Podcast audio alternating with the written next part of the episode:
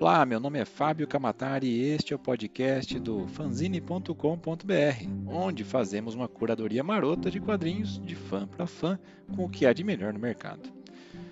E de novo, como eu sempre digo, fazer curadoria de material lançado em quadrinhos no nosso mercado hoje em dia é um desafio.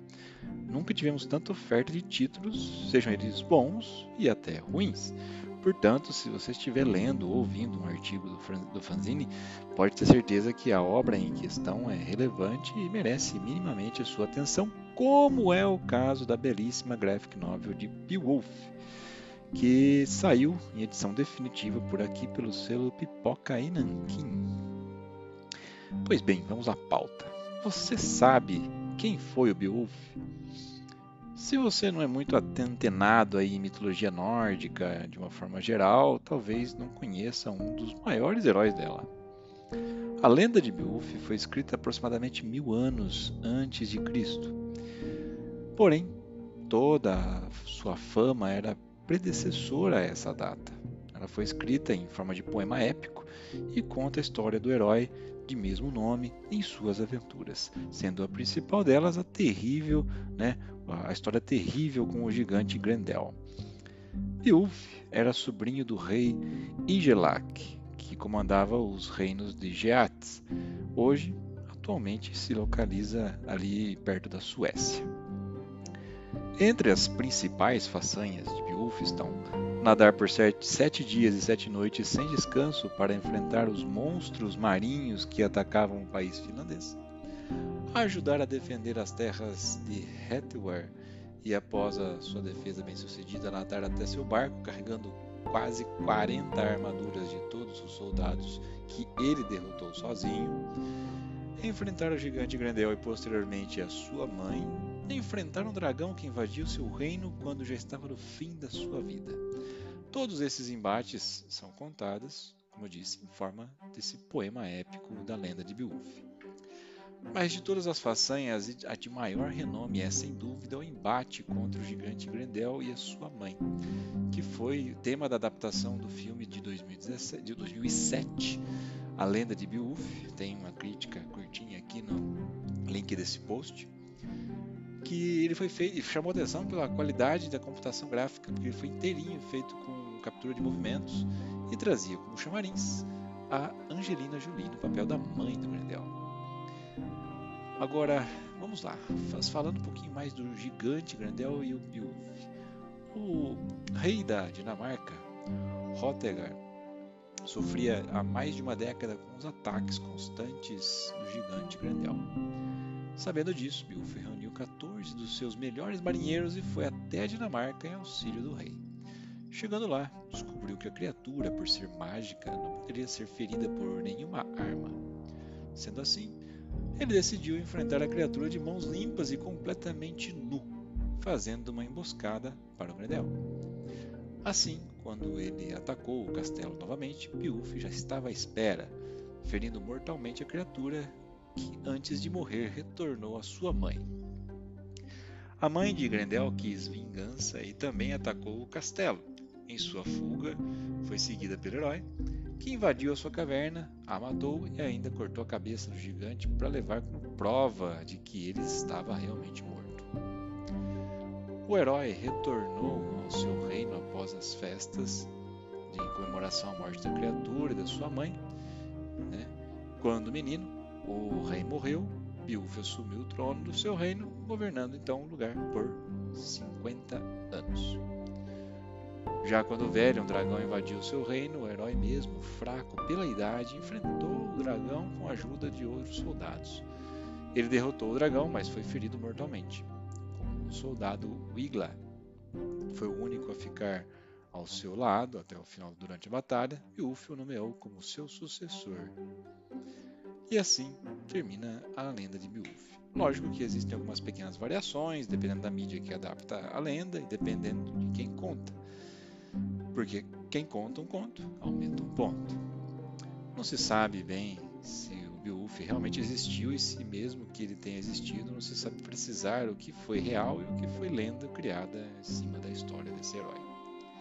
Agora, sobre a graphic novel Beowulf, que saiu pela editora Pipoca Nankin, de podemos dizer que Santiago Garcia e Davi Rubin uniram seus talentos para recriar a nossa lenda de Beowulf, foi trazida né, em forma de poema épico, passado de geração em geração, durando mais de mil anos, e tornou-se parte fundamental de um dos pilares da literatura inglesa, inspirado centena, inspirando, aliás, centenas de autores, entre os quais cabe destacar Tolkien e Neil Gaiman.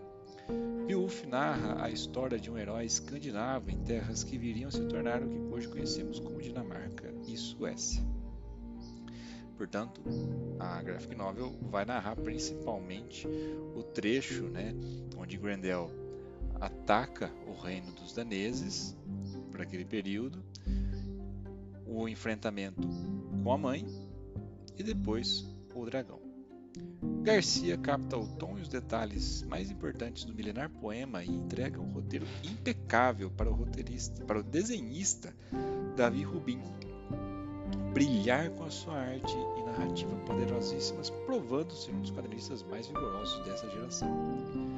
A dupla de espanhóis segue fielmente o argumento e a estrutura em três atos da história original, mas eles imprimem a sua marca e transformam em um quadrinho épico com perspectiva contemporânea. A edição do Pipoca e Nanquim traz né, a gráfica completa na história então fechada, de luxo, com vários extras, num formatão bem bacana de 21 por 30, 30 centímetros, capa dura e essa capa tem um verniz localizado, né? Um, tem, é, você, você, olhando para a capa você vê ela vermelha e um desenho em preto do que seria a cabeça do Beowulf, mas o verniz sobrepõe um elmo que não dá para ver em uma imagem pura e simples na internet, só pegando na mão para ver mesmo. Fantástico. Já Santiago Garcia é um roteirista de quadrinhos que escreve sobre eles há mais de 20 anos. Ele é formado em jornalismo e história da arte, colaborou com a seção de quadrinhos do ABCD de las Artes e Letras, o suplemento cultural do jornal ABC. Também espanhol, óbvio. Também fez parte da equipe fundadora das revistas especializadas U e Volumen, e é autor do livro A Novela Gráfica, lançado no Brasil em 2012 pela Martins Fontes. Como roteirista, ele colaborou com desenhistas como Pepo Pérez, como Manel Fontevilla, Javier Peinado em La Tempestade, Davi Rubin em Beowulf e Javier Olivares em El Estranho Caso do Dr. Jekyll e Mr. Hyde em 2009. E também com ele em As Meninas, em 2014. Ele acabou coordenando a antologia de quadrinhos Panorama, lá na novela gráfica espanhola Oi, de 2013, e o compilado de ensaios Super Comic Mutações da novela gráfica contemporânea de 2013. Já Davi Rubin estudou desenho gráfico e se lançou ao mundo dos quadrinhos, das animações e das ilustrações. Com sua primeira e grande obra, El Círculo del Desaliento, 2005, foi nomeado Autor Revelação no Salão Internacional de Quadrinhos de Barcelona em 2006. O gráfico novel seguinte, La Teteria del Oso Malayo, 2006, também causou furor e recebeu quatro indicações no Salão Internacional de Barcelona em 2007. Ele já adaptou para os quadrinhos Romeo e Julieta, em 2008, El Monte de las, de las Animas, em 2009, do espanhol Gustavo Adolfo Becker, e ilustrou a coleção de contos Solomon Kane, em 2010, de Robert E. Howard. As suas principais obras no mercado europeu são El Herói, 2011-12, e sobre a saga dos Doze Trabalhos de Hércules, e também a adaptação de Beowulf, em 2013, essa que a gente está falando agora. Para o mercado norte-americano, ele trabalhou em dois spin-offs de Bom de Briga, Battling Boy, do Paul Pope, em Black Hammer com Jeff Lemire e na série Ether de Matt Kindy. Em 2018, ele foi nomeado para quatro prêmios Eisner: melhor colorista, melhor desenhista, melhor série por Black Hammer e melhor adaptação por Beowulf. Se você gostou dessa ideia aqui, né, que a gente colocou de Beowulf, esse quadrinho maravilhoso de, do Pipoca e Nankin, tem dois links para compra no post desse episódio, um da Amazon e outro diretamente da, do Pipoca e Nankin. Tem formato, então, 21 por 30, 204 páginas coloridas lindamente capa dura com verniz localizado.